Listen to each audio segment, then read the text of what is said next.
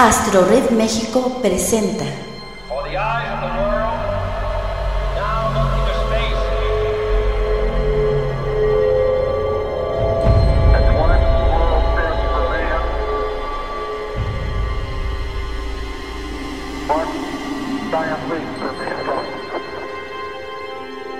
Los amantes de Urania.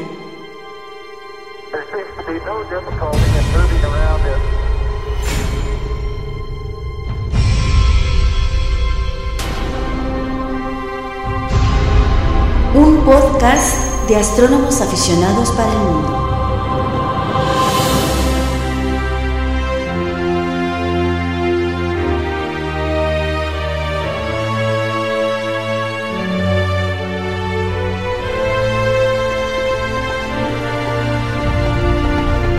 Queda con ustedes Francisco Flores Figueroa.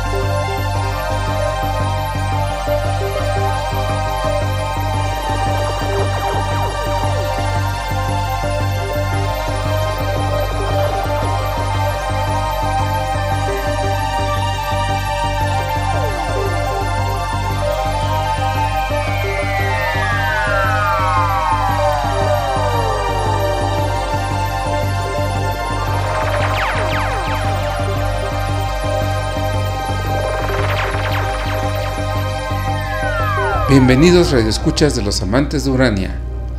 Esta es una emisión más de la serie y en esta ocasión tenemos el tema del telescopio espacial Hubble, su historia, su trascendencia en la ciencia astronómica. Y como ya saben, pueden escucharnos a través de Radio Cosmos, la estación de los astrónomos, a través del sitio radiocosmos.org Puedes descargar este material y otros de los amantes de Urania en el sitio oficial de los amantes de Urania en Podomatic en el sitio amantesdeurania.podomatic.com. También nos puedes escuchar a través del sistema streaming en el, en el sitio de AstroRed México con la URL astrored.org diagonal México. Y ya saben que pueden escribirnos sus comentarios y sugerencias así como también sus críticas a través de los correos electrónicos ubicados en AstroRed México, Podomatic y Radio Cosmos. Y es hora de comenzar con este tema del telescopio espacial Hubble con el historiador de ciencia Bernardo Martínez.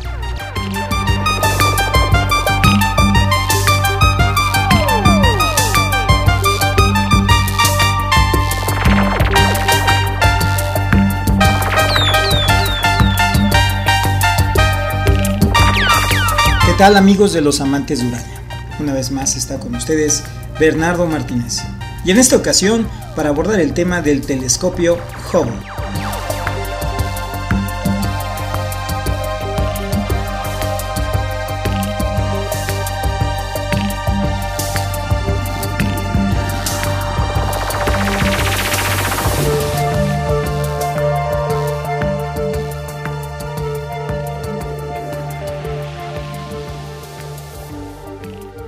El universo es un lugar muy grande.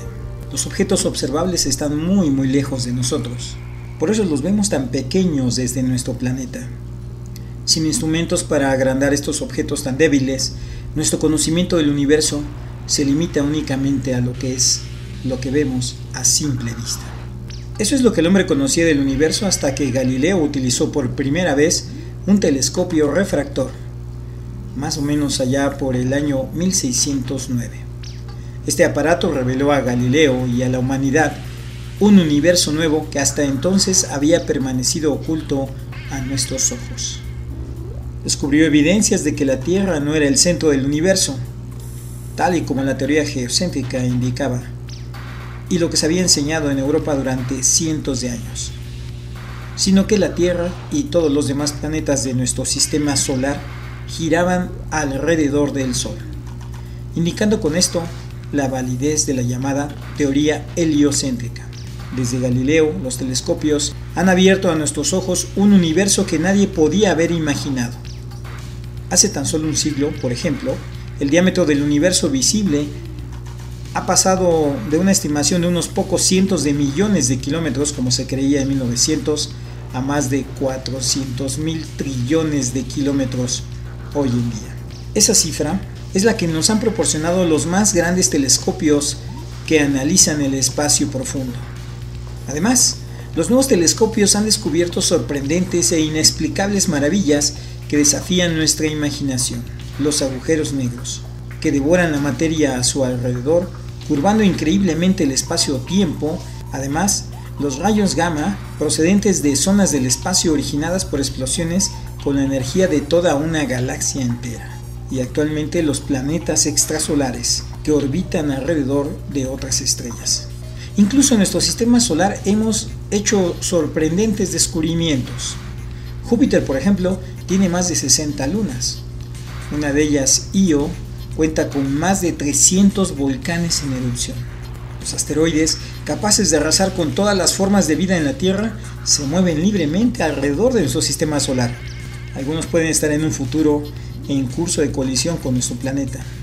Los telescopios son dispositivos que detectan la radiación electromagnética. Esta radiación se puede considerar como una corriente de partículas separadas llamadas fotones que viajan por el espacio justo a la enorme velocidad de la luz, 300.000 kilómetros por segundo. Los fotones viajan en línea recta y con un número casi infinito de longitudes de onda para simplificar las cosas, los científicos dividen todas estas posibles longitudes de onda en siete grandes grupos que configuran el espectro electromagnético. Estos grupos se denominan de mayor a menor longitud de onda, ondas de radio, microondas, infrarrojo, ondas del visible, ondas ultravioleta, rayos X y rayos gamma. Recuerden que no hay solo siete tipos de fotones, Recuerden que no solo hay siete tipos de fotones, sino que estos poseen en realidad millones de millones de niveles diferentes de energía. Simplemente se agrupan así para mayor comodidad de analizarlos. Nuestro cuerpo tiene la capacidad de detectar la mayoría de los fotones que viajan a través del espacio hasta nuestro planeta. Nuestros ojos pueden detectar los fotones que se agrupan en la región de la luz visible. Nuestra piel puede sentir los fotones infrarrojos en forma de calor de hecho, no solo nuestro Sol emite fotones infrarrojos, sino que nuestro cuerpo también emite fotones infrarrojos que viajan lejos de nosotros a la velocidad de la luz, brillando claro está con luz infrarroja y solo pueden verse en la oscuridad. Los fotones ultravioletas viajan desde el Sol hasta nuestro cuerpo, chocando con las células de la piel y provocando daños hasta el extremo de producir quemaduras solares. Los rayos X y los rayos gamma son fotones muy energéticos que provocan daños gravísimos al contacto con los tejidos de nuestro cuerpo, pudiendo llegar a ser mortales en caso de largas exposiciones a los mismos. Incluso la radiación de microondas, que son detectables por las personas, hacen que el agua que forma nuestro organismo se caliente muy rápidamente provocando el mismo efecto que conseguimos al calentar alimentos en un horno de microondas. Solo los fotones de radio parecen atravesarnos sin provocarnos ningún tipo de daño. El centro de nuestra Vía Láctea, situado a miles de billones de kilómetros de nuestro planeta, está transmitiendo energía en la región de las ondas de radio, por lo que con una simple antena de radio podemos recibir ese tipo de fotones para estudiar lo que ocurre en el centro de nuestra galaxia. Durante el siglo XX la comunidad científica comenzó a tomar conciencia de la importancia de este hecho hemos desarrollado dispositivos que pueden detectar la radiación electromagnética en todas las regiones del espectro. Se han construido radios, antenas de radio, detectores de las ondas de radio, radioantenas, para recibir la radiación de las microondas, detectores de infrarrojos que pueden convertirse en una imagen visual que podemos ver hasta en un monitor de televisión. Se han construido grandes telescopios ópticos y sensibles películas fotográficas para captar los fotones de la luz visible. Además de que se han desarrollado telescopios que pueden ver fotones en infrarrojos, en ultravioleta, en rayos X y rayos gamma. Al apuntar estos dispositivos hacia el espacio, se ha ampliado enormemente nuestros conocimientos sobre el universo. Afortunadamente para la vida en la Tierra, la atmósfera de nuestro planeta absorbe y bloquea la mayoría de los fotones que viajan a través del espacio. Y esto es grandioso, porque sin nuestra atmósfera, la radiación ultravioleta, los rayos X y la radiación gamma aniquilaría toda forma de vida que hay en nuestro planeta en cuestión de días. Y los fotones infrarrojos nos abrazarían con bastante rapidez y por desgracia para los astrónomos que desean estudiar en detalle las estrellas, una gran cantidad de información no llega a la Tierra por ese mismo motivo. Los fotones son absorbidos por nuestra atmósfera tal y como lo vemos cuando se presentan algunos de los fenómenos en los polos como las auroras boreales, que es una manifestación de esta energía que es detenida por la atmósfera. A menos que podamos enviar estos receptores por encima de la atmósfera, nos encontramos limitados en nuestros conocimientos sobre el funcionamiento de los planetas, las estrellas, las nebulosas y las galaxias. Así que la única alternativa es construir grandes telescopios en la superficie para hacer justamente receptores de todos esos tipos de radiación. El mayor radiotelescopio de la Tierra es el de Arecibo en Puerto Rico y se trata de una antena de 305 metros de diámetro y ocupa la parte superior de una oquedad producida en la Tierra. Pero también hay docenas de telescopios gigantes que recogen la luz visible distribuidos por toda la superficie del planeta. El mayor complejo de telescopios ópticos de la Tierra es conocido como el BLT que está en Chile. El telescopio óptico más grande del planeta es el Gran Telescopio Canarias situado en la isla de La Palma y en las Islas Canarias en España. Sin embargo, la atmósfera de la Tierra es un inconveniente incluso para estos enormes dispositivos. Diluye la energía entrante. Además, al impedir el paso de varios tipos de fotones, no permite estudiar los objetos que emiten radiación en algunas zonas del espectro. La llegada del era espacial resolvió muchos problemas. Desde el inicio de la misma, con el lanzamiento del Sputnik, el ser humano ha desarrollado tecnologías necesarias para poner en órbita estos dispositivos por encima de la atmósfera. Hoy en día la humanidad ha lanzado muchas de estas sondas espaciales y sus descubrimientos han revolucionado nuestro conocimiento del universo. Pero no fue sino hasta el año 1923 cuando el científico germano Hermann Orbert propuso la construcción de un observatorio en el espacio. La carrera espacial comenzó en 1957 con el lanzamiento del satélite Sputnik. En 1962, cuatro años después de que se fundara la NASA, un grupo de científicos estadounidenses propuso la creación de un gran telescopio espacial, declaración que se repitió posteriormente en varias ocasiones. Los primeros satélites artificiales de carácter astronómico lanzados por la NASA fueron hasta el año 1968 y en cuatro años hasta 1972. Con estos dos satélites que se habían enviado se demostró la necesidad de tener un telescopio mayor, mejor y que durara varios años. La aceptación del proyecto del transbordador espacial ayudó a decidir también la propuesta del telescopio espacial.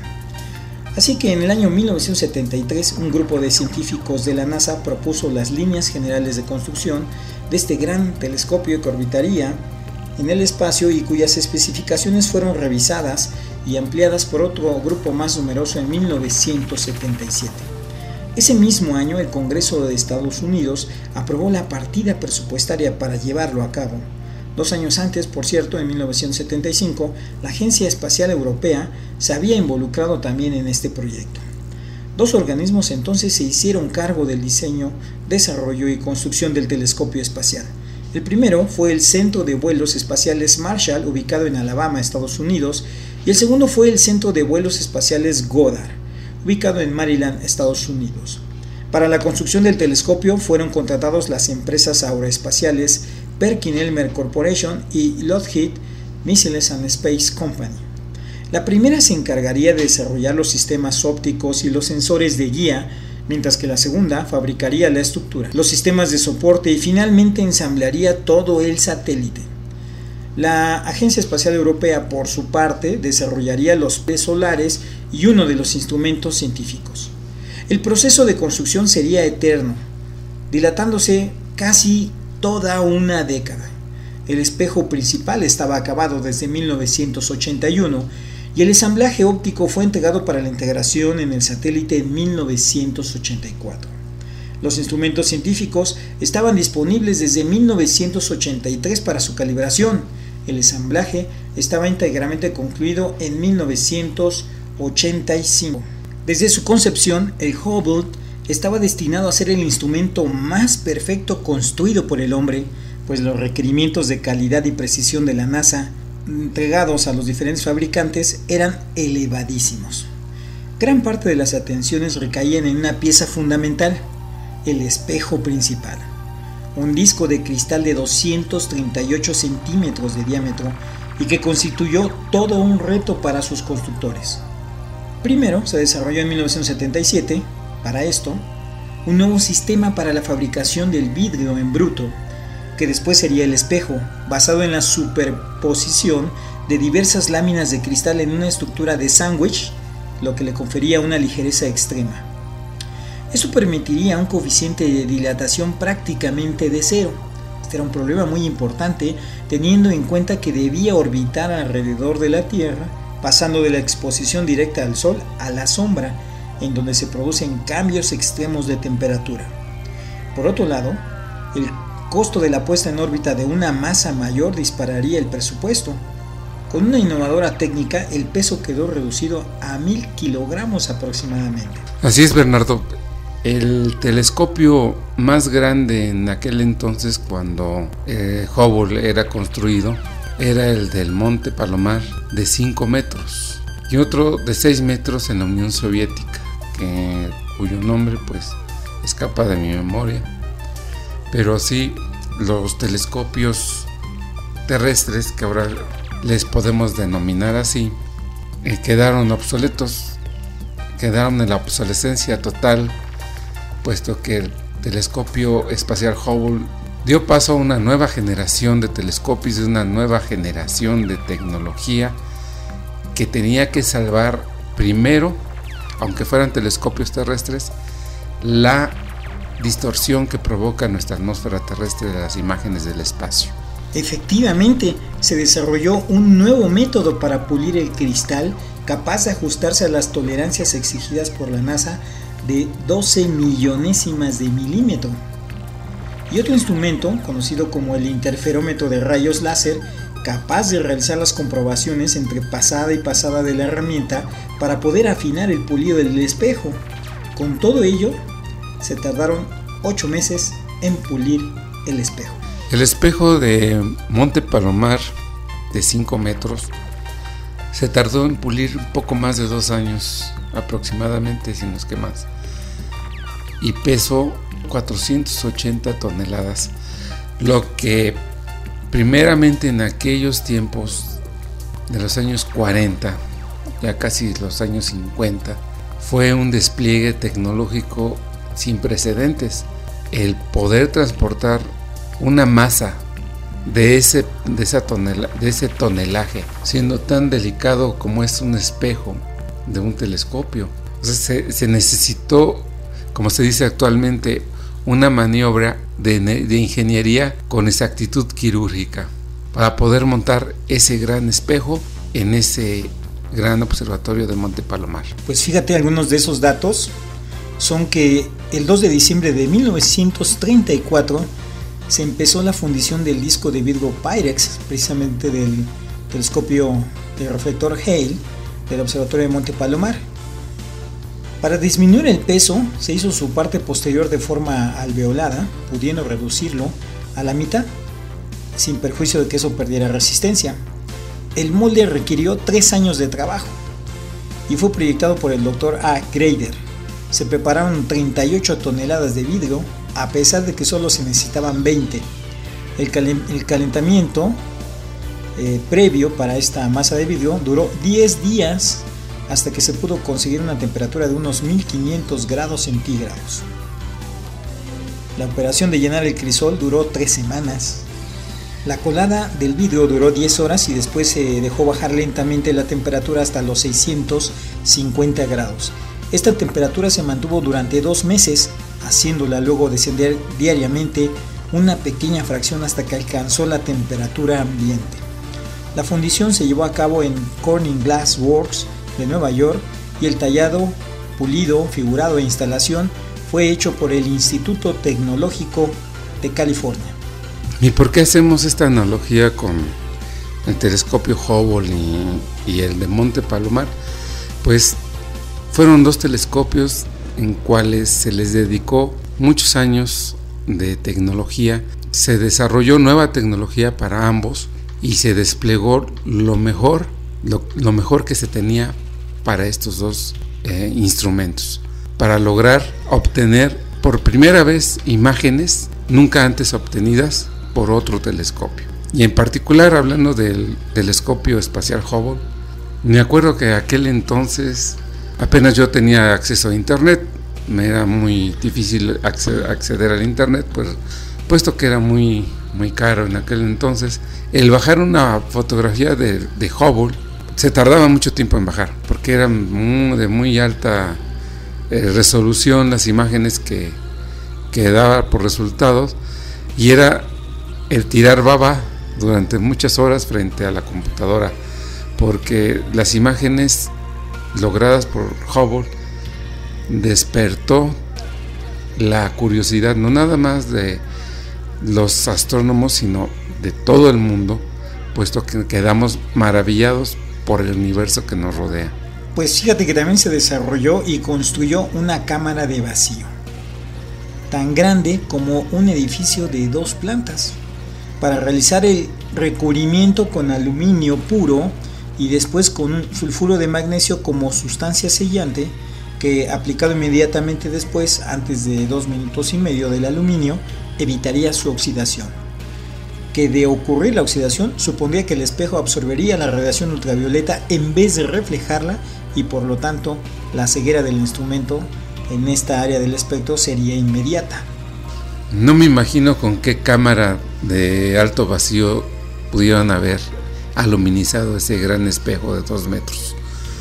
Pero en pequeña escala nosotros teníamos en la Sociedad Astronómica de México una cámara de vacío, una campana, le llamábamos campana de vacío, el cual ah, donde aluminizábamos espejos de 5 centímetros, de máximo, creo que el que más grande que llegamos a meter era de 10, de 10 pulgadas, que se aluminizaba con unos cuantos gramos de aluminio.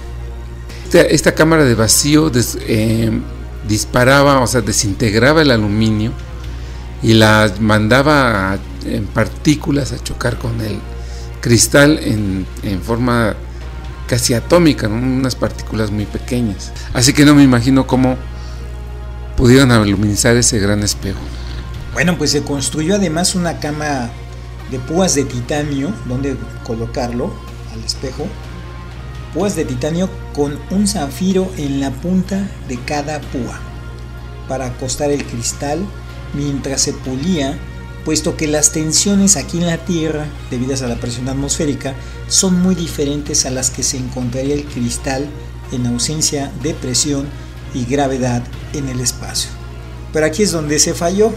Así es, el telescopio espacial Hubble con toda su gran tecnología y gran presupuesto que se destinó, falló por un cuarto del grosor de un cabello humano, con suficientes para causar una aberración que causaba una distorsión en las imágenes del Hubble. Vamos a platicarlo rápido porque se nos acaba el tiempo y todavía tenemos que platicar sobre la nueva tecnología que va a tener Hubble en esta nueva generación. Y aquí es donde falló precisamente. El posicionamiento de una de estas púas muy próxima al borde del espejo ocasionó con el cambio al desaparecer la presión atmosférica en el espacio una aberración esférica de algunas milésimas de milímetro, pero suficiente para perder el telescopio toda su capacidad de observar objetos lejanos. En un principio los astrónomos estaban muy frustrados. Solo pudieron mediante el tratamiento informático de las imágenes corregir los defectos de visión del Hubble, puesto que se conocía la magnitud de aberración. La imagen que vía satélite les llegaba al telescopio y la forma teórica ideal de la curvatura del espejo. No obstante, dadas las limitaciones de observación, se le asignaron tareas apropiadas en donde los resultados fueron satisfactorios. Estudiaban otras alternativas, como la reparación del espejo o construir otro telescopio.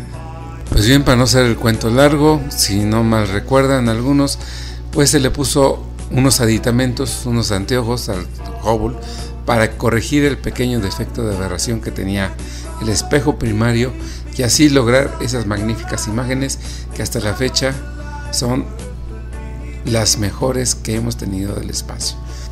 El telescopio Hubble ha sido uno de los proyectos que sin duda más han contribuido al descubrimiento espacial y el desarrollo tecnológico de toda la historia de la humanidad. Gran parte del conocimiento científico del que los estudiosos disponen del espacio interestelar ahora se debe al telescopio Hubble. Pues con estas frases pues nos despedimos por el momento de los amantes de Urania, en esta ocasión con el tema del telescopio espacial Hubble, esperando que nos escuchen la próxima con un segundo capítulo de este tema. Así que por el momento nos, se despide de ustedes Bernardo Martínez y Francisco Flores, los amantes de Urania, y nos escuchamos la próxima. Hasta pronto.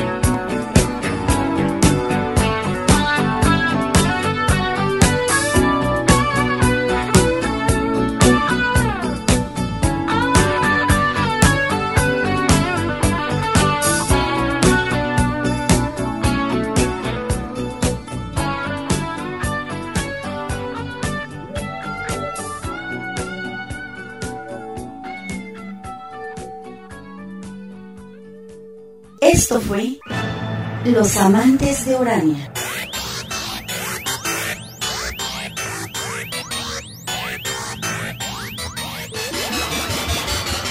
Escuche nuestro próximo podcast y acompáñenos a viajar por el universo con los astrónomos aficionados de México.